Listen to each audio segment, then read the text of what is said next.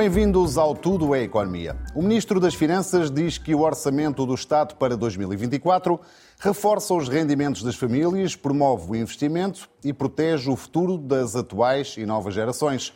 Há uma descida no IRS acima do esperado, mas o Estado até vai encaixar muito mais em impostos no próximo ano.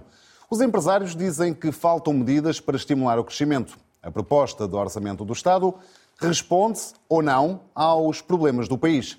É o que vamos tentar perceber nesta emissão especial com Bagão Félix, antigo Ministro das Finanças e da Segurança Social, com António Mendonça, bastonário da Ordem dos Economistas e antigo Ministro das Obras Públicas. Juntam-se aos nossos habituais comentadores os economistas Ricardo Roja e Ricardo Paes Mamed.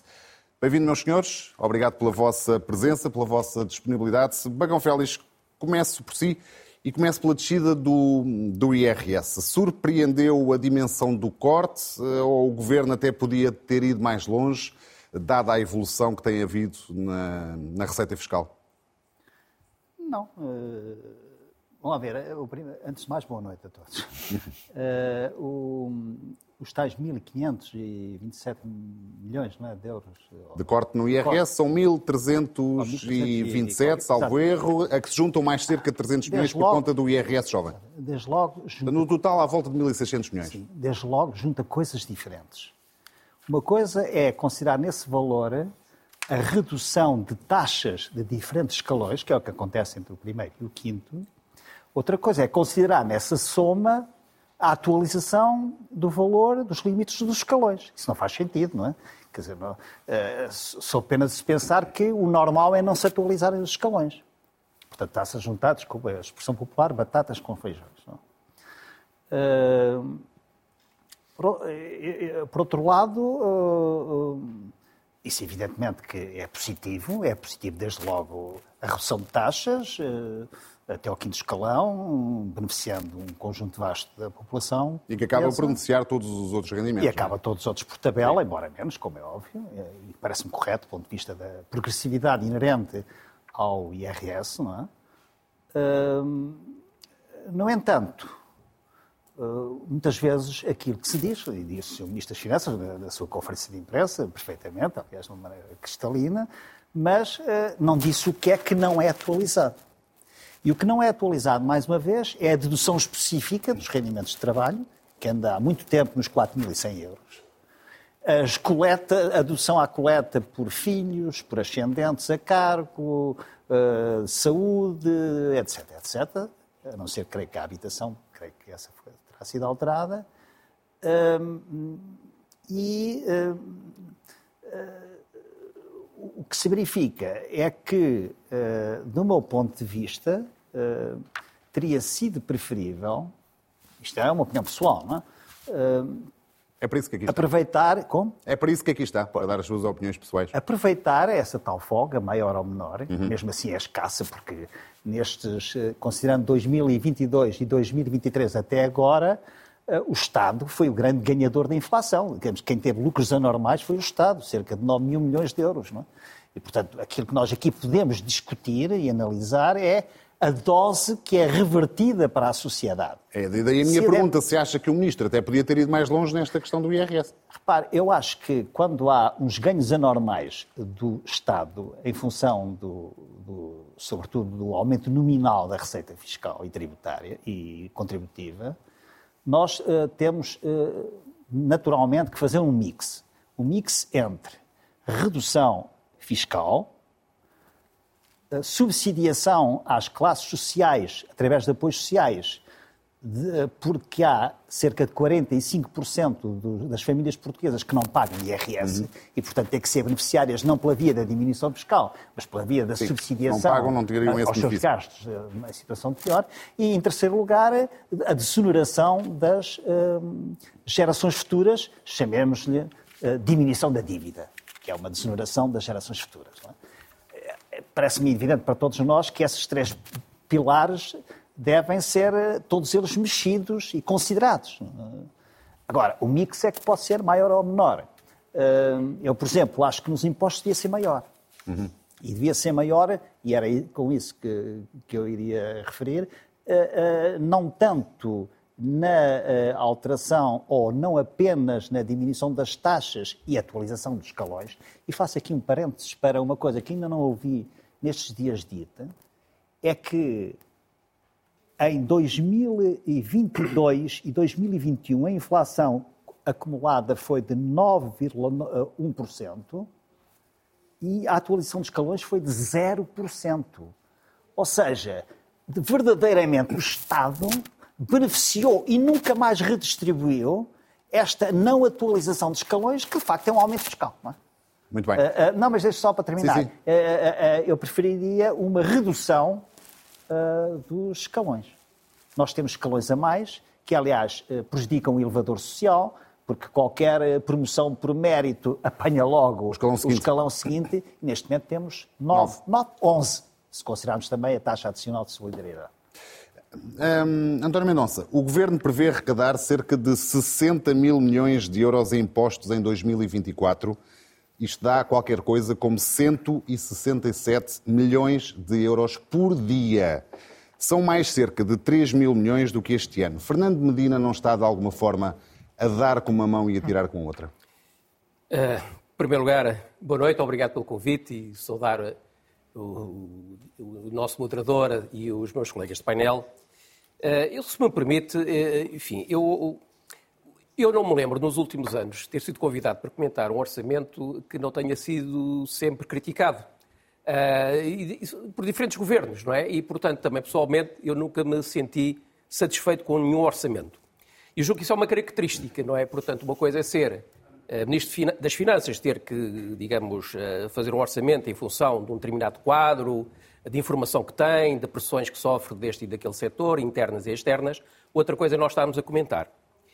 E eu queria dizer que este orçamento, eh, na minha opinião, é um orçamento de continuidade. O que é que eu quero dizer com continuidade? De certa maneira, continua o orçamento do ano passado e é extremamente interessante e eu acho que se explica muito das medidas que agora são a ser tomadas, perceber que o orçamento do ano passado eh, e eu recordo-me que, enfim, analisei-o, até fiz eh, bastantes comentários relativamente a seu respeito, e havia a ideia de que havia uma grande dificuldade em executar aquilo que lá estava.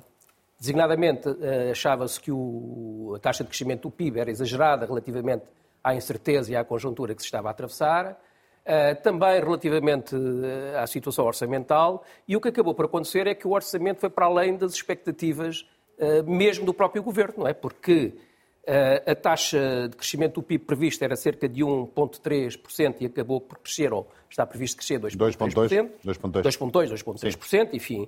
Eh, por outro lado, eh, apontava para um déficit de 0,9% e acabou, ou pelo menos espera-se que venha a haver um excedente de cerca de 0,8%, não é? Ou seja, é, uma perspectiva. Além do mais, houve a inflação, que é algo extremamente curioso, porque todos criticamos a inflação e parece que todos beneficiaram com taxas de inflação. Aliás, há Todos não, só o Estado, eventualmente. O Estado, e vamos lá ver, eh, e o Estado e indiretamente o conjunto, na medida em que agora é apontado como uma grande conquista a redução da dívida, ou seja, não a dívida, mas o seu peso no PIB, no fundo um processo que, se nós olharmos para a história, já tinha acontecido nos anos 60 Mas indo ao concreto, a minha pergunta. Pois, exatamente, é o que eu queria dizer. Há uma, uma, eu vou usar uma expressão usada noutra circunstância, há uma enorme arrecadação de impostos e há uma diminuição do IRS, o IRS normal vai, entre aspas, ser considerado o IRS jovem, cerca de 1.300 milhões de euros. O Governo poderia ter ido mais longe? Sempre pode ir mais longe e eu julgo, enfim, eu partilho de certa maneira as observações que são feitas relativamente às camadas, às classes médias, às chamadas classes médias. É um conceito extremamente. Eh, vamos lá, cada um talvez tenha uma interpretação das classes médias diferente das pessoas que aqui estão à volta da mesa. Fernandina fixa a classe média em 1.300 euros. E eu acho, exatamente, é, quer dizer, é ridículo, não é? É ridículo. E eu acho que, eh, de facto, podia ter ido mais além. Ou eu concordo, ou com a redução do, do número de, escalo, de escalões, ou também os escalões mais altos, eu acho que parar no, no, no quinto escalão particularmente no contexto que nós estamos a atravessar em Portugal, onde uh, uh, as pessoas altamente qualificadas, que têm um impacto muito importante em termos da produtividade, da dinâmica da economia, no fundo não beneficiam absolutamente nada e vão ser, continuar a ser, no fundo, a base uhum. para, ir buscar, para ir buscar os impostos, não é? E repara que eu acho que isso é extremamente negativo porque vão pagar impostos duas vezes. Pagam impostos diretamente, mas também pagam impostos indiretamente na medida em que não têm acesso a uma série de benefícios que outros setores têm, não é? E, portanto, eu acho que isso é um fator extremamente negativo, que está a ter consequências muito negativas em termos da dinâmica da, da, economia portuguesa, não apenas em Portugal, mas um pouco por todo lado. Porque estas coisas também temos que ver o seguinte: muitas vezes as orientações que são feitas por governo português ou por outro governo obedecem também, digamos, a referências de caráter, a, a caráter geral, em que nós vemos que isto é algo que está a ser sistematicamente feito uh, um pouco por todos os governos europeus, e não só, e que está a ter consequências. Portanto, eu diria que, de facto, uh, podia ser ido mais longe, mas uh, não sei se tenho tempo para dizer duas coisas. Se forem rápidas, para também ouvirmos os outros. É o seguinte, eu estava a dizer que é um orçamento de continuidade, e este orçamento continua a ser marcado por quê? Pela precaução, digamos, há uma incerteza bastante grande relativamente àquilo que aí vem e que se acentua, e timidez. E digamos que o facto de não ter ido mais além no plano dos impostos, no plano dos rendimentos das chamadas classes médias, tem a ver com esta precaução e, portanto, também, eh, enfim, com, com o facto que correu bem o ano passado, a situação atual ainda é mais indefinida e incerta do que era o ano passado, portanto, vamos continuar a ter uh, um, um lastro para poder atuar se tivermos necessidade em determinadas circunstâncias. Até porque não sabe aquilo que vai passar na Europa, não é? E, portanto, daí, naturalmente, não quero dizer que eu esteja de acordo, mas compreendo esta obsessão nas contas certas, que é uma forma de mostrar ao exterior que nós somos bem comportados e, portanto, para não sermos atacados se houver uma alteração radical da situação. Ricardo Roja, terá sido Fernando Medina um pouco excessivamente uh, prudente? Poderia ter ido mais longe, dado o quadro de receita orçamental, receita fiscal em, em que o governo se move? Bem, boa noite. Em relação ao IRS, eu acho que a redução que está prevista é insuficiente em face eh, daquilo que temos vindo a observar e a comentar nas últimas semanas neste mesmo programa. Ou seja, que em Portugal temos neste momento uma carga fiscal sobre trabalho que é das mais elevadas no seio da OCDE, eh, em função da tipologia do agregado fiscal, o que não faz de todo sentido, tendo em conta que somos um dos países mais pobres desse mesmo conjunto de países. Por outro lado, hum, parece-me também o seguinte. Eh, esta redução do IRS incidindo eh, nos escalões até ao, quinto, até ao quinto escalão, essencialmente, porque a partir do quinto escalão não há redução das taxas marginais, vai, eh, por um lado, cristalizar a ideia que se começa a generalizar na opinião pública em Portugal de que salários acima de 2 mil euros, que é, digamos, o patamar que é Sim. referido inclusive na proposta de Orçamento de Estado para 2024, os salários acima de 2 mil euros são salários milionários eh, e que não justificam assim qualquer redução das taxas Uh, marginais. Efetivamente, em Portugal, uh, acima de 2 mil euros por mês, encontram-se os 10%, 10 mais bem pagos do país, o que por si só revela a precariedade salarial que temos em Portugal. Uh, e, na prática, ao eh, fazer esta redução de IRS incidida apenas nestes, nos rendimentos abaixo desse patamar, ou até ao quinto escalão, vai fazer com que, na prática, se aumente a progressividade fiscal do IRS em Portugal, o que me parece um erro em face da elevadíssima progressividade fiscal que nós já temos em Portugal, uh, que é evidenciada não só pelo número de escalões, mas também pelo peso uh, contributivo que têm os agregados com rendimentos Uh, o peso fiscal que, os, que têm os agregados com maiores rendimentos. E, portanto, parece-me um passo que não traduz a ideia de uma redução transversal do IRS, que é, digamos, afirmada no texto da proposta do Orçamento de Estado para 2024, mas que efetivamente acaba, acaba por não por, ser... Mas acaba por beneficiar todos, oh, Rui, todos acaba os escalões. por é? beneficiar na medida em que os, eh, dado que os escalões, as taxas marginais dos diversos escalões até ao quinto escalão diminuem, também, de um modo geral, diminui a, a taxa média efetiva. Mas, efetivamente, vai aumentar a progressividade fiscal do imposto e, portanto, parece-me, como eu disse, eh, um erro, eh, na medida em que nós precisamos de um alívio mais generalizado eh, do IRS, em particular, porque, como dizia o António, e eu concordo, há neste momento um conjunto de profissionais que, em face, digamos, dos salários que poderão obter no estrangeiro ou até mesmo aqui em Portugal, não estão a ser devidamente valorizados do ponto de vista fiscal. Portanto, a redução de IRS, na minha opinião, é francamente parca. Agora, reflete também a falta de espaço orçamental que nós temos neste momento ao nível geral do Orçamento do Estado, que é sempre penalizado por decisões passadas, nomeadamente as chamadas políticas invariantes, que, mal começa o ano, estão a pesar o Orçamento do Estado eh, que está a ser eh, discutido eh, no imediato. E, portanto, há neste momento condições de contexto a nível da elaboração do próprio do Orçamento de Estado que não favorecem a redução da carga fiscal e depois, obviamente, não permitem dar os passos que o, o país necessitaria de dar neste momento. Ricardo Pajamed, prudência a mais do Ministro das Finanças, eh, fez bem, eh, havia margem para fazer mais, eh, é um sinal positivo. Qual é a sua leitura desta, desta descida do, do IRS? A minha primeira leitura é sempre o, a perplexidade com que eu vejo a atenção que se dá à discussão sobre o Orçamento de Estado em Portugal, quando nós já devíamos saber que há muitos anos o Orçamento de Estado é uma ficção. Uh, aquilo que vemos ano após ano é que o que vem inscrito no Orçamento de Estado tem uma vaga semelhança com aquilo que é a execução orçamental. Uh, isto tem acontecido todos os anos. Quer dizer, nos últimos anos foi escandalosa a diferença entre as metas orçamentais e aquilo que se atingiu. Uh, tínhamos o, no ano anterior um, um objetivo de uh, um déficit orçamental de 1,9%, acabámos um ano uh, com, com 0,3% de déficit. O ano passado, tinha, 2023, o objetivo era 0,9, vamos acabar não com déficit, mas com saldo orçamental. Em qualquer um destes anos, nós temos diferenças que são o equivalente a, 4, a mais de 4 mil milhões de euros. Bom, 4 mil milhões de euros dá para fazer muita coisa. Uh, se calhar aquele lado da mesa. Não, na verdade não é só aquele lado da mesa. Toda a mesa, exceto eu, gostaria que isso fosse refletido em larga medida em redução de impostos. Uh, eu gostaria que fosse refletido em larga medida em respostas que são necessárias na sociedade portuguesa e que andam a ser adiadas há muito tempo. Uh, todos nós estaremos de acordo que parte disso deve ir, em qualquer caso, para a diminuição da dívida, mas na verdade este esta última questão, que é a diminuição da dívida, tem sido. Uh, já lá iremos, a, a, já lá iremos, Ricardo. Não, eu não vou desenvolver isso. Não, só a questão aqui do, do IRS. A prioridade. Não, mas a questão, a questão que eu acho que, em primeiro lugar, nós devemos perceber é que. Quando discutimos Orçamento de Estado, nós devíamos estar a discutir muito mais semiótica do que estarmos a discutir uh, finanças públicas. Porque o Orçamento de Estado é, antes de mais, um exercício de comunicação política. Antes de mais, o Orçamento de Estado é, há muitos anos, que não é um instrumento de gestão do ciclo económico, Uh, nem sequer um instrumento de definição das prioridades do investimento público, não é um instrumento fundamental de gestão, de distribuição dos rendimentos. Aquela coisa que nos ensinam quando nós andamos a, a estudar na faculdade política económica, o Orçamento de Estado há muito tempo que não é isto. O orçamento é uma ficção. Eu tenho, infelizmente, o hábito, é um bocadinho uma espécie de, de masoquismo que tenho, que é ler um documento que a maior parte dos portugueses não conhece, que se chama Conta Geral do Estado.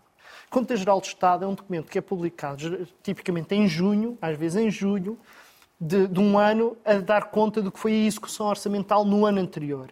E aquilo que eu, ano após ano, e já há pelo menos cinco anos que eu sigo com esta obsessão, a Conta Geral do Estado, em que aquilo que vejo executado não corresponde àquilo que vem orçamentado. Portanto, tínhamos eh, cuidado. Ainda assim, Ricardo, há uma questão concreta. Se um, se um governo decide que vai baixar uh, uma taxa de IRS, em princípio vai baixar a taxa de IRS. Essa, Isso depois é reflete-se ou não na vida das pessoas. A, a questão mais, mais abrangente, mais, mais abrangente, menos, sim. Mais ou menos, porque assim, eu vou-lhe dar um exemplo. O Ministro das Finanças hoje justificou o fim do IVA zero com um reforço dos apoios uh, sociais às famílias necessitadas. Por princípio, eu acho bem. Eu estou de acordo. Mas há uma coisa que eu tenho a certeza, que é o IVA vai aumentar para os produtos alimentares. Há uma coisa que eu não tenho a certeza, é quanto dinheiro é que efetivamente vai chegar às pessoas sob a forma de apoios sociais. E, de facto, o Rui tem razão. A parte, tipicamente, a parte da, da, da receita fiscal tende a ser cumprida. Uhum. Mas percebamos que a parte da receita, da despesa fiscal, não é menos importante, por uma razão muito simples nós termos melhor educação, nós termos melhor saúde, nós termos melhor proteção social ou termos medidas de investimento público que permitam responder às necessidades do país em várias uh, frentes, significa que o nosso bem-estar, o meu, o seu, o de todos nós, os nossos rendimentos disponíveis são muito diferentes se nós tivermos de recorrer a um privado para satisfazer as nossas necessidades de saúde ou se encontrarmos a resposta do Serviço Nacional de Saúde. E, portanto, quando me pergunta assim, Quais são os impactos que isto vai ter? Há coisas que já sabemos. Que impactos é que isto vai ter na vida das pessoas? Eu digo não sei. Porque vai depender, em última análise, do que o governo resolver fazer em coisas que todos os anos diz que faz e não faz. E, portanto, a primeira coisa que eu gostaria de dizer sobre este Orçamento de Estado é que não me dá garantia nenhuma que vai ser diferente do que tem sido nos últimos anos neste, neste faz de conta sobre o que se na diferença entre o que se programa e o que é efetivamente é executado. Não sei se o defeito é meu ou se é, ou, ou, ou se é geral, mas eu fiquei sem perceber se o Ricardo acha que descer 1.300 milhões no IRS é bom ou mau. Não é um defeito seu, não é um defeito seu. Eu é que fiz questão de não responder à sua pergunta, ah, okay. porque acho que era, era muito Podia importante, ser... era muito importante nós eh, diminuirmos esta expectativa. Mas respondo-lhe à sua pergunta. Okay. E a minha resposta é, em primeiro lugar, o aumento do IRS eh, tal como de alguma forma António Bagão Félix já sugeriu, não é tão expressivo quanto parece ser. A descida. A descida. Uh, peço desculpa. A descida do IRS hum. não é hum. tão expressiva quanto parece ser, porque, na verdade, o governo não vai mexer, vai mexer na atualização dos escalões, ou seja, no limiar para definir se eu estou no escalão 3, 4, 5, 6 ou 7, mas não vai, não vai mexer na mesma proporção da expectativa que seja a evolução salarial. Ou seja, há pessoas que vão subir de escalão com, com relativa facilidade e, portanto, a taxa que, vão, que lhes vai ser aplicada não é a taxa que foi aplicada este ano. Pergunta-me, é, é boa ideia ir reduzindo o peso dos impostos? Eu digo-lhe, tendencialmente sim, e nesse sentido eu acho que o sinal é correto. Acho que temos sempre de ter presente que aquelas três áreas que o, que o António Bagão Félix se referiu há pouco, entre descer o peso dos impostos sobre os rendimentos de quem os tem, fazer os investimentos e, a, e os apoios sociais que é preciso dar, ou ir reduzindo a dívida, é preciso encontrar um equilíbrio. Eu acho que o, o, o, equilíbrio do governo não é equilíbrio nenhum, é um grande desequilíbrio, é uma obsessão que torna Portugal, já há vários anos, o, o principal campeão da, da, do ritmo de redução da dívida Todos somos a favor da redução da dívida, mas reduzi-la a este ritmo significa, significa estar a tirar recursos da economia, do meu ponto de vista, do meu ponto de vista excessivos. Doutor Bagão Félix, como é que o Governo uh, corta 1.600 milhões no IRS, mas na, na, receita fiscal para o ano tem mais 3 mil milhões? Eu faço um bocado a pergunta que fiz há bocado aqui ao António Mendonça, que é, o Governo está de alguma forma a dar com uma mão e tirar com outra? Em, em termos agregados está, de facto, porque uh, há uma em, em percentagem da riqueza nacional, ou seja, do PIB, é? há uma diminuição uh, pequena, mas existe, nos impostos diretos e fundamentalmente no IRS. É razão de, de, de, daquilo que já falámos. Mas nos impostos indiretos é justamente o contrário. Uh, ou seja, uh, nos, nos impostos diretos eh, passa de 11,8% do PIB para 11,4%, mas nos impostos indiretos passa de 12,4% do PIB, eh, o montante dos impostos uhum. indiretos, para 13%. No conjunto dos dois, aumenta a carga fiscal. Eh, aliás, até é muito curioso, do ponto de vista ideológico, é o contrário que um governo dito de esquerda deve fazer. Isso, a direita é que defende que haver imposição seja mais sobre os impostos indiretos que sobre os impostos diretos. Mas isso é um à, um à parte. Agora, repare bem, hum, eu fiquei surpreendido com este valor, até porque eu ouvi a conferência de imprensa do, do Ministro das Finanças, não é? Eh, e não houve nenhuma alusão aos impostos indiretos. Houve em relação ao IRC, até com um aspecto que eu considero muito positivo, que é uh, uh, a maior consideração para efeitos de custos fiscais de, de, de capitais próprios. Uh, portanto, que para não, mas, mas do seu entender também se devia ter mexido na taxa de IRC? Ah, sim, como sim. sinal, claro, as claro empresas queixam-se claro que há aqui que sim, falta que a taxa de... de IRC, salvo erro, é 23%, mais a derrama estatual, mais as derramas municipais, chega aos 30% com a maior das facilidades. Ora, isso... Aí até há uma exigência a um nível que ultrapassa o nível de Portugal é porque temos que ser competitivos fiscalmente. As nossas empresas têm que ser fiscalmente competitivas. E as taxas de IRC em países que concorrem connosco, em termos do mesmo nível de desenvolvimento económico, são bastante inferiores. Mas deixe-me voltar aos impostos indiretos. O, o, o IVA aumenta 7,9%. Ora, sendo a inflação prevista de 3,3%, há aqui um aumento real da tributação eh, do, do IVA que é um bocadinho até difícil de explicar. Há a tal questão da, da, da, alteração do IVA zero, mas isso por si não explica tudo. O, o, o imposto sobre produtos petrolíferos, o imposto sobre combustíveis, vulgo, uh, aumenta 13,4% 13,4%. Depois há aqueles que aumentam, mas são os impostos sobre os pecados, portanto são aqueles que provocam externalidades negativas, como o álcool e tabaco, etc. Acho muito bem, até porque nem bebo nem fumo. uh, o imposto único de circulação aumenta 20,1%. Tem a ver com o agravamento desse imposto para os carros mais antigos? Sim. Terá a ver, digo o que, aliás, até socialmente é injusto. Porque, uh, muitas pessoas têm carros antigos que não conseguem comprar carros novos. Muito bem. António Mendonça, teremos aqui esta. No fundo, este gato escondido com o rabo fora, que é abaixo do o, o, imposto direto para, para carregar nos indiretos, não é? E isso só agrava aquilo que eu há pouco disse relativamente às classes médias, que normalmente têm um padrão de consumo mais elevado e que acabam a pagar mais impostos também por essa via e não foram uh, beneficiadas pelos impostos. Mas, repare, o, o, nós temos uma certa tendência a olhar o orçamento de Estado em si como se fosse a solução para todos os problemas do país, para todos os problemas de natureza estrutural. Uh, e não é verdade, não é? Infelizmente não é verdade. Enfim, do meu ponto de vista, uh, sou uma pessoa de formação macroeconómica e de tendência a ver as coisas um bocado mais nessa perspectiva. E, sobretudo, uma perspectiva de natureza mais a médio e a longo prazo. E, portanto, qualquer orçamento deveria ser enquadrado dentro de uma perspectiva de médio e de longo prazo e, portanto, seria a concretização num determinado período, no horizonte temporal de um ano, de uma estratégia de natureza mais ampla. E eu acho que essa estratégia está, eh, de facto, de, facto ausente. E os próprios impostos, vamos lá ver, esta questão de aumentar ou diminuir também tem que ser visto, porque muitas vezes reduzir impostos significa aumentar a cobrança de impostos. Pode gerar mais receitas para o Estado. Ou seja, a política fiscal tem que ser vista também nesta perspectiva estratégica, de médio e longo prazo, ou seja, produzir um efeito económico. E temos tendência a ver os impostos como sendo arrecadar o máximo possível para satisfazer determinado tipo de necessidades. E, de facto, não é assim.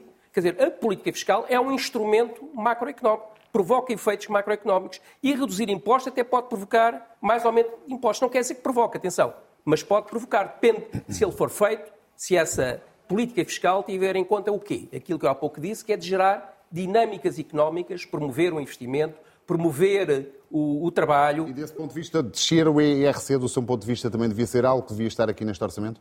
Pode ser ou não, depende de facto dos efeitos que se queria uh, obter. Porque repara, também não podemos estar sempre na questão da redução dos impostos, importa também ter presente que há uma grande fuga aos impostos.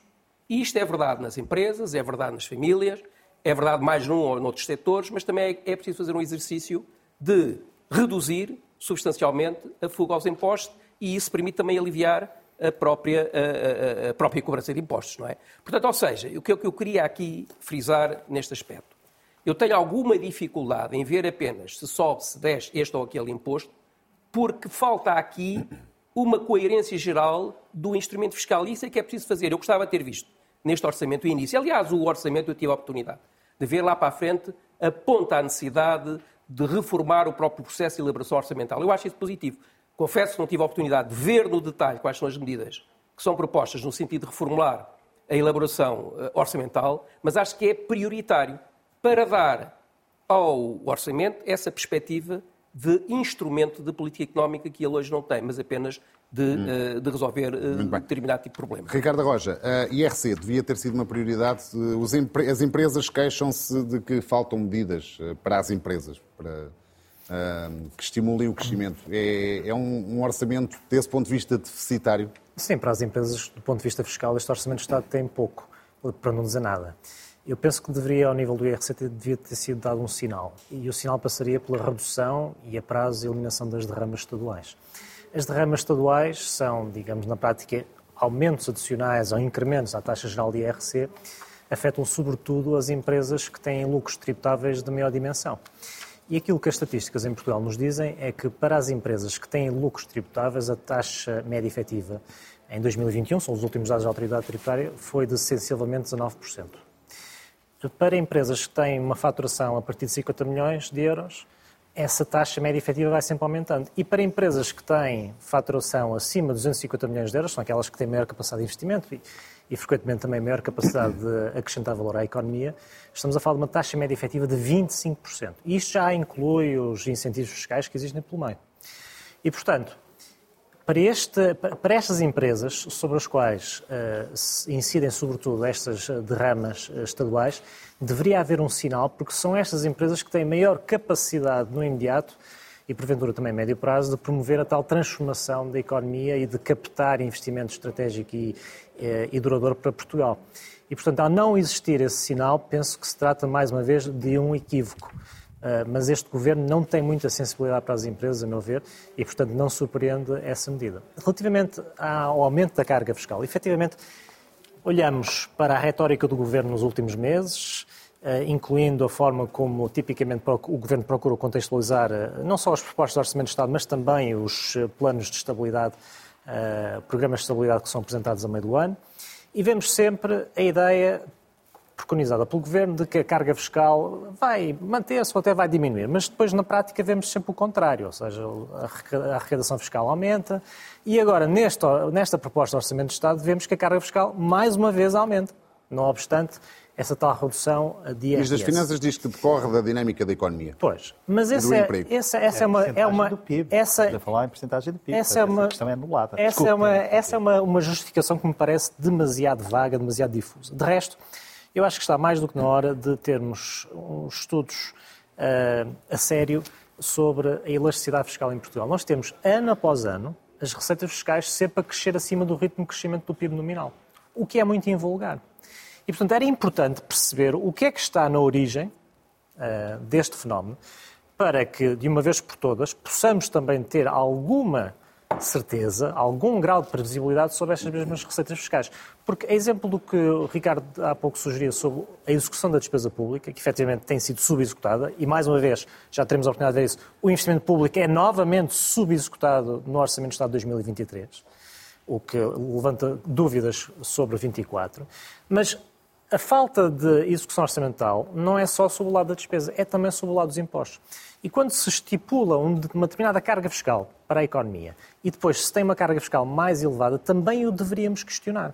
E, na minha opinião, deveríamos devolver esse bónus fiscal uh, aos contribuintes. E, portanto, insisto, é importante percebermos porque é que há esta elasticidade fiscal tão evidente em Portugal, porque essa questão está longe de estar endereçada. E, de resto, como dizia o António Bagão Félix, olha-se para o PIB e vê-se um crescimento nominal de 4,5%, salvo erro, por cento. Uh, mas depois olha-se para, para, as receitas do IVA e vê-se um crescimento muitíssimo superior. É invulgar. Ricardo Pajamete, sobre esta questão do fiscal e do IRC também. Olha, eu não, embora seja sensível de uma forma geral à ideia de que eh, Portugal não pode ignorar as condições da atração do investimento e deve estimular eh, o investimento, Há duas ressalvas que faço aqui. Em primeiro é que o investimento não é todo igual. E nós temos tido muito investimento em Portugal que é muito pouco produtivo, é muito especulativo, é muito disruptor daquilo que é o resto da economia. Portanto, eu tendo a valorizar muito aquele investimento que arrasta a economia atrás de si e muito pouco aquele investimento que tem apenas como objetivo fazer aumentar o valor dos ativos para os vender logo a seguir sem estar a criar grande emprego, sem trazer muito conhecimento, sem trazer uh, grandes eh, relações com o resto do tecido económico e empresarial. A segunda questão que eu acho que vale a pena nós pensarmos é o seguinte: a taxa de IRC é atualmente em Portugal das coisas menos relevantes no que respeita às decisões de investimento. Porque o Estado utiliza dois instrumentos muitíssimo importantes e que são decisivos a atrair aquele investimento de maior impacto o Estado faz uma coisa que é através do regime geral de, de, dos incentivos ou, ou, de incentivos fiscais ao investimento, negocia com grandes investidores períodos que vão até 10 anos em que as empresas, por simplesmente, não pagam impostos durante aquele período. Não pagam impostos, não é a taxa de 31 ou, ou real efetiva de 25 ou de 19, não pagam. Isso é negociado e não pagam impostos. E por cima disto recebem subsídios. E eu sei que é, faz parte da, da, vida das associações empresariais e, e organizações industriais estarem sempre a queixar-se que não há dinheiro suficiente. Mas a verdade, quando nós olhamos para os quadros comunitários de apoio, os últimos quatro aumentaram de forma substancial, em termos percentuais, duplicaram o seu peso no pacote de fundos estruturais. Neste momento, nós estamos numa situação em que, sempre no final de cada período, ou seja, foi assim no fim do QCA3, foi assim no fim do CREN, foi assim no, no fim do Portugal 2020. Há dificuldade em executar toda a despesa, porque a quantidade de dinheiro que estava previsto para ser dada às empresas é superior à capacidade que as próprias empresas têm de absorver, até porque as empresas portuguesas estão sujeitas a regras de concorrência europeia e têm limites aos subsídios públicos que podem Portanto, receber. não é para si uma, um ponto fundamental. Não, o que é importante é perceber é que, da mesma forma que António Mendonça dizia há pouco, o orçamento de Estado não é o, fim, o princípio e o fim de toda a política pública, a maior parte do apoio às empresas em Portugal hoje não se faz através de estímulos tipo IRC. Faz-se através dos subsídios dos fundos europeus e faz-se através das outras medidas complementares de incentivos fiscais. Nosso tempo voa e peço, peço brevidade nas vossas respostas uh, agora. Um, António Bagão Félix, um, este orçamento responde às necessidades das famílias, sobretudo daquelas que estão mais atingidas, uh, uh, seja pela subida dos juros, seja pelo, pela subida dos preços? Não, o Governo tomou algumas medidas, até anunciadas antes do orçamento, relativamente à questão do crédito à habitação, que, eh, quer de diferimento de pagamentos, quer de bonificação de juros eh, e outras medidas que me parecem respeitáveis, não é? Respeitáveis. Embora aí haja uma lógica do Respeitáveis não significa necessariamente suficientes. Sim, não são, provavelmente não são suficientes. Por isso é que eu usei a palavra respeitáveis. Embora aí haja uma, uma questão que, aliás, me confrange um bocado, que é uh, o, governo este, mas é muito habitual. Dizer, verdadeiramente nós não temos uma política nem fiscal, e portanto o que nós temos é retalho. Não, não, há políticas uh, estruturais, uh, concordo com, com, o Ricardo, dentro deste de um orçamento, não é deste, é de um orçamento. É, é, a própria proposta de lei são, são 408 páginas que é um saco de, de, de gatos, mete-se lá tudo, é? coisas que podiam estar em portarias, etc, etc. Mas uh, o, o próprio Estado tem, para situações relativamente semelhantes, medidas completamente diferentes. Eu vou-lhe dar um exemplo. Uh, juros de crédito à habitação. Uh, dentro de determinadas condições de recursos e testes de meios, os juros dos devedores podem ser bonificados uhum. É pagando, obviamente, a despesa pública, não é? através da despesa pública. No caso da lei entre duas partes, que não é o Estado, que é o arrendamento, o que é que foi feito em 2023? Quem paga a diferença do desconto no aumento que está previsto na lei do arrendamento é, em parte, o senhorio. Isto é, o aumento, em vez do ano passado ser de 5%, à volta disso, foi de 2%. Quer dizer, num caso dos juros, quem paga somos nós todos. Porque do outro lado está o sistema bancário. Do lado do arrendamento, quem paga é o, é o, é o senhorio, rico ou pobre, que também há senhorios pobres, e há inquilinos ricos, uhum. não é? Uh, porque aí não há, não há pressão de outro tipo, não é? Uh, uh, e, portanto, é um bocadinho... Aliás, deixe-me só até levantar um pequeno detalhe que é de um cinismo absoluto. Não é neste orçamento, foi no ano passado. Quando se disse que os senhorios, a renda devia aumentar de acordo com a lei, de um contrato assinado entre duas partes, repito que nenhuma delas é o Estado, devia ter sido aumentada a renda em 5%. Foi em dois, compreendo isso. Uh, embora compreenda não generalizadamente, mas para quem precisa efetivamente e está em situação de penúria ou, de, ou dificuldades familiares, como há pouco referiu, não é? Uh, e o Estado disse assim: não se preocupem, senhorios, porque o vosso IRS, vai, que é 28% da taxa liberatória sobre as rendas, não é? vai ser, no próximo ano, abatido da parte que vocês não receberam de aumento de renda. 2023. E 2024 acabou. Quer dizer, quer dizer uh, dá-se num ano, como, é para enganar todos, desculpe, mas uh, dá-se num ano essa, essa compensação fiscal mas não, é uma, não há uma diminuição efetiva da taxa liberatória sobre as, sobre as rendas. E já agora, sobre este ponto também, para e terminar. a propósito das famílias, sim, e para, sim, terminar, terminar, a questão da poupança. Nunca há uma palavra sobre a tributação sobre a poupança. Nunca há. Sim, é uma mensagem que tem repetido. Eu, aliás, estive a ver na, na, quando se faz a, a, a, quando se procura uma palavra, não é? no texto todo das 408 páginas do relatório, a palavra poupança entendida no sentido macroeconómico termo, não aparece uma vez. Uma vez. E, no entanto, a nossa taxa de poupança, a nossa taxa de tributação, é de 28%. Há 15 anos era de 20%. Ou seja, aumentou 8 pontos percentuais. Aumentou 40%. E o país precisa de poupar. Está com uma taxa de poupança de 5, 6, 7% do rendimento disponível e ninguém se preocupa com isso. António Mendonça, um, o orçamento responde às necessidades uh, das famílias, enfim, normais, uh, que, que, têm sido especialmente atingidas pela subida de juros, pelo aumento dos preços, nomeadamente dos bens alimentares? Uh, o orçamento, julgo, procura contemplar, de certa maneira, esse problema. E, portanto, com medidas específicas, enfim, particularmente a subida do salário mínimo, enfim, outras medidas de apoio às famílias, a vários níveis, a vários níveis, procura precisamente ter essa, essa preocupação. E eu acho, e voltando à minha questão, eu acho que o problema dos orçamentos é precisamente isto, é um somatório de medidas avulsas que atingem todos os diferentes setores. É extremamente difícil fazer um exercício de ver a coerência geral, porque é mais simples, quando há dinheiro, e que é o caso, de dar medidas pontuais a este e àquele, enfim, em alguns casos até quem mais chora, mais mama, para utilizar uma, uma, uma expressão, popular. do que uh, efetivamente encontrar uma perspectiva de natureza coerente. Por exemplo, relativamente à habitação que estamos aqui a falar. É um problema terrível, que evidentemente que é necessário medidas de natureza pontual, mas aí arriscamos muitas vezes a fazer destruções a matéria de efeitos económicos decisivas e provavelmente estar a ajudar quem menos precisa. Porque uh, os incentivos vão ser feitos neste momento é para quê? Há um problema que é carência da oferta. Não há construção, não há oferta. E, portanto, se não houver oferta de construção para os diferentes setores, e o que tem havido é, precisamente, medidas muito tímidas, não há resolução do problema da habitação. Portanto, não é dando subsídios, rendas aos jovens, aos menos jovens, aos mais velhos, aos carenciados, etc., que se resolve o problema da habitação. Nem penso que isso seja correto. Portanto, o fundamental é introduzir elementos que gerem dinâmicas que modifiquem estruturalmente a nossa economia. E nós, neste momento, estamos. Diz que lá fora exatamente é tudo a mesma. Não é diferente.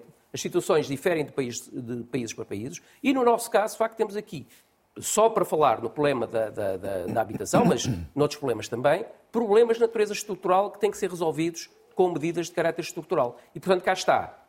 O orçamento, se eu sim, posso apresentar uma, uma, uma observação, uma crítica, ou uma, uh, chamar a atenção por uma característica, aliás, como era do ano passado, corre isto ser muito um somatório de medidas pontuais com dificuldade de coerência. E depois, podemos ter a sorte, como tivemos o ano passado, que a conjuntura seja uma conjuntura muito favorável e favoreça e que as coisas se realizem. Mas à partida, digamos que eu não, não, digamos, não sou daqueles que acho, apesar de compreender e achar que devem ser feitos, mas digamos que temos que ir para além das medidas apenas de apoio, das medidas, eh, enfim, de, de, de, eh, de ir eh, circunstancialmente aqui ou, ou, aqui, para, aqui ou acolá para resolver um determinado problema. Sobre esta questão temos falado bastante aqui neste programa e por isso peço especial capacidade de síntese ao Ricardo Roja e ao Ricardo Pajomed. Uhum. Este orçamento responde à questão da, das necessidades mais prementes das famílias? Em muitos pontos não. Portanto, relativamente ao IES já discutimos, a redução das taxas é curta, a atualização dos escalões não compensa de todo a inflação que houve nos últimos anos e que também se traduziu em,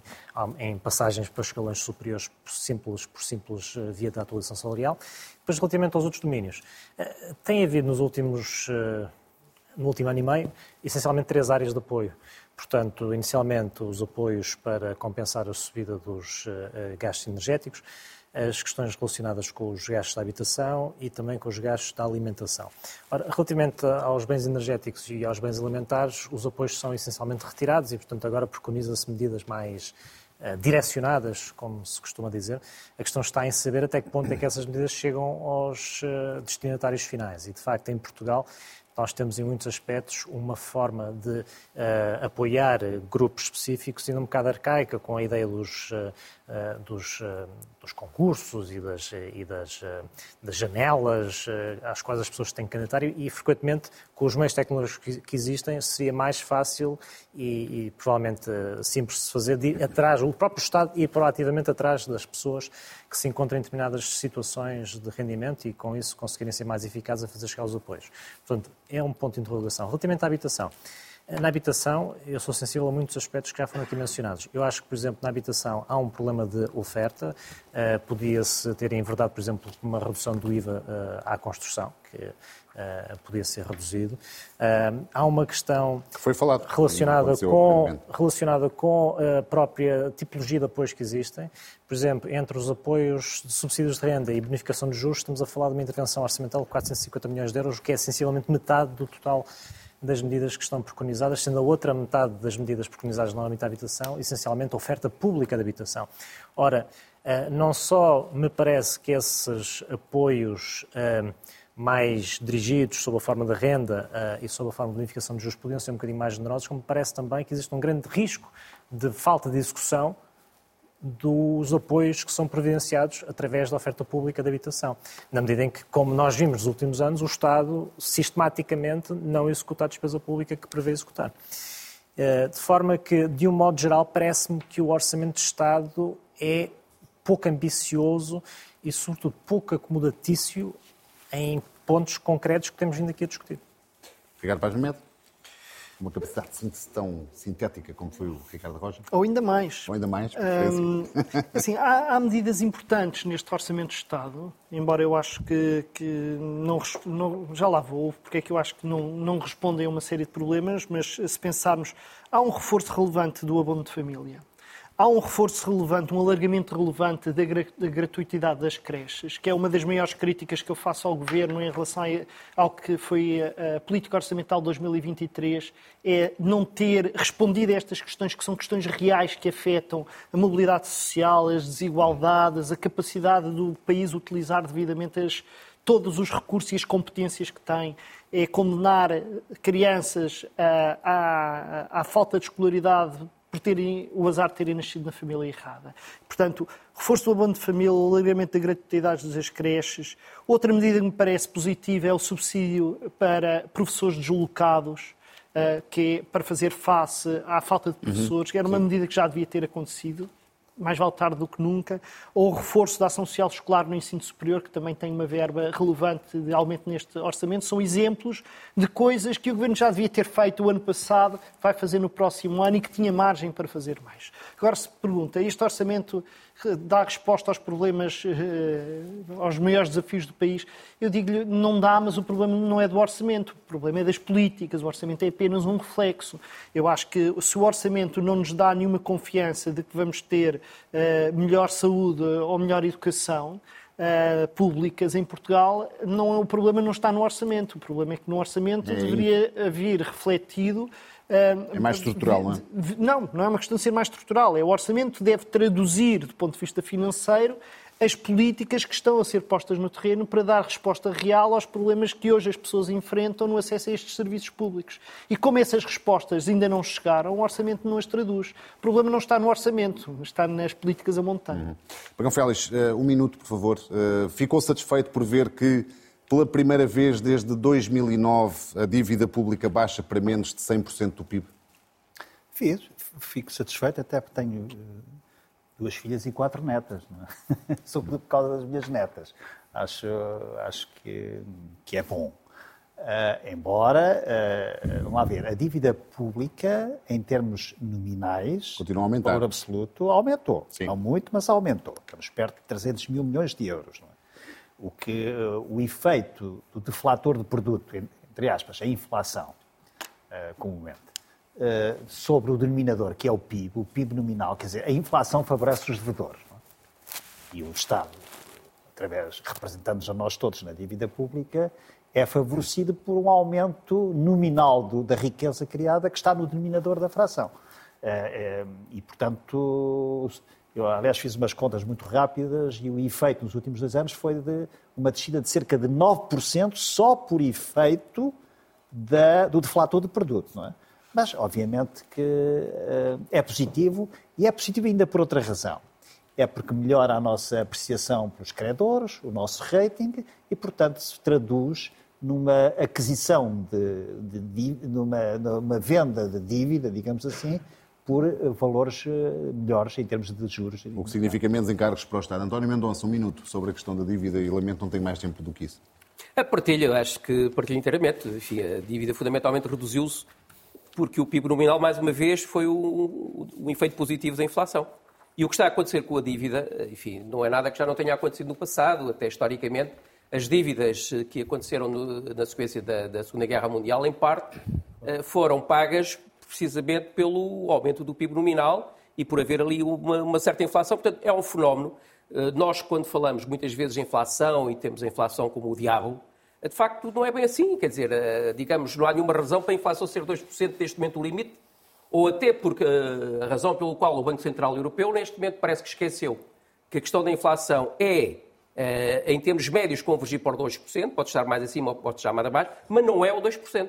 E houve uma revisão da política monetária precisamente para enquadrar a inflação dentro desta perspectiva de médio prazo. Ou seja, nós temos que ver que há eh, alguma tendência a nível internacional e a nível europeu para retomar medidas de caráter restritivo que são extremamente, do meu ponto de vista, prejudiciais à própria dinâmica económica. Nós não podemos esquecer que neste momento a Europa, e particularmente a Alemanha, está com uma desaceleração muito forte. Em 2023 a Alemanha vai ter uma recessão. E, portanto, temos que ter, e agora, eh, se me permitem dizer um pouco e voltar àquela ideia do orçamento, de um orçamento cauteloso, precavido, porque, de facto, eh, enfim, eu julgo que o governo português, de alguma forma, quer ter alguma base para poder fazer situações imprevistas, porque a, a, imprevisibilidade, os riscos que estão associados ao desenvolvimento da situação económica internacional são muito fortes. E, portanto, eu tenho tendência até, às vezes, compreender certo tipo, embora não esteja de acordo com certo tipo de precauções, tendo em conta, de facto, uma conjuntura que é uma conjuntura muito incerta, que tem risco uhum. muito forte. Mas se me permite só uma coisa para terminar. Rápido, muito rapidamente Muito mesmo. rápido, para muito... dizer o seguinte. Nós estamos aqui a esquecer, digamos, da dinâmica que é importante gerar uma dinâmica salarial positiva, uh, de, de, que isso possa acontecer, que possamos voltar novamente a uma, a uma negociação entre sindicatos e patrões da progressão salarial. E desse ponto de vista eu queria chamar a atenção para um aspecto que não foi aqui chamado, ou pelo menos não me recordo ter sido, mas que é importante, que é um certo reforço do acordo de médio prazo estabelecido. Acordo de rendimentos, sim. Exatamente, em termos de rendimentos e salários, que também pode ficar aquém daquilo que seria necessário, mas não deixa de ser um aspecto positivo e pode dar um sinal para uma outra dinâmica que tem que ser instalada. Ricardo Roja, um minuto. Relativamente à dívida pública, obviamente que é sempre positivo que ela uh, seja reduzida para patamares mais uh, razoáveis. O problema é que ela tem sido sistematicamente reduzida nos últimos anos, em porcentagem do PIB, por via de uma receita fiscal que é excessiva e, portanto, desse ponto de vista, eu penso que um menor ritmo de redução da dívida pública seria exigível em face do bónus fiscal que houve para as contas públicas, em benefício das contas públicas, mas em prejuízo dos contribuintes. Eh, uma última nota muito rápida, 30 segundos, só para dizer o seguinte.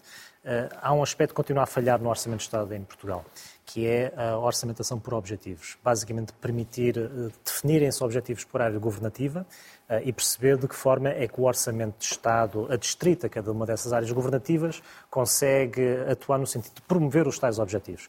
Em Portugal, tivemos um programa piloto na área do mar, Agora, esse programa piloto vai ser alargado a todo o Ministério da Economia e do Mar. Continua, no entanto, a ser apenas representativo de 4,2% da despesa pública total. Enquanto não fizermos este exercício, não seremos capazes de perceber se o gasto público é eficaz ou não. Ricardo Paz para fechar. Bom, eu hoje estou condenado a discordar dos meus uh, três colegas de painel, porque acho que a forma como se encara a dívida, a meu ver, é, uh, não é correta. Portugal, nos últimos três anos, vai descer, em três anos, vai descer o rácio da dívida no PIB em 25 pontos percentuais. Não sei se é mais algum país da União Europeia a fazer uma descida destas para níveis abaixo de 100%, não há de certeza absoluta. E é, a meu ver, incorreto partir do princípio que toda a redução da dívida é justiça intergeracional, ou seja, estamos a poupar impostos dos nossos filhos e netos. Dou um exemplo muito claro. Se nós, em vez de termos descido em 25 pontos percentuais, tivéssemos descido em 20 pontos percentuais, que já era mesmo assim provavelmente a primeira ou a segunda descida mais rápida da União Europeia e que seria em qualquer caso um efeito enorme de credibilidade do país, provavelmente nós já conseguiríamos ter todas as crianças a ter creches gratuitas em Portugal que é uma questão básica. Há alguma coisa que seja mais solidariedade intergeracional do que de garantir que todas as crianças, desde o momento em que saem dos braços dos pais e das mães, conseguem ir para uma creche decente e ter formação pré-escolar decente? Não há. É, é todos os estudos dizem que é o melhor investimento que se pode fazer é nas pessoas e, em particular, nas idades mais pequenas. Nós continuamos a viver num país que prefere reduzir mais 3 ou 4 pontos percentuais do PIB a dívida pública do que investir naquilo que é o nosso seguro de vida futuro, que são as crianças. E isto é má política, não é boa, lamento. Ricardo Pajamed, António Mendonça, António Bagão Félix, Ricardo Roja, muito obrigado pela vossa presença. Haveria com certeza muito mais para debater. Vamos acompanhando também aquilo que se vai conhecendo e aquilo que podem ser ainda as alterações eh, ao Orçamento de Estado para 2024. Por hoje é tudo. Pode ver ou rever este programa em RTP Play e ouvir em podcast nas plataformas digitais. Voltamos na próxima terça-feira. Tenha até lá uma excelente semana.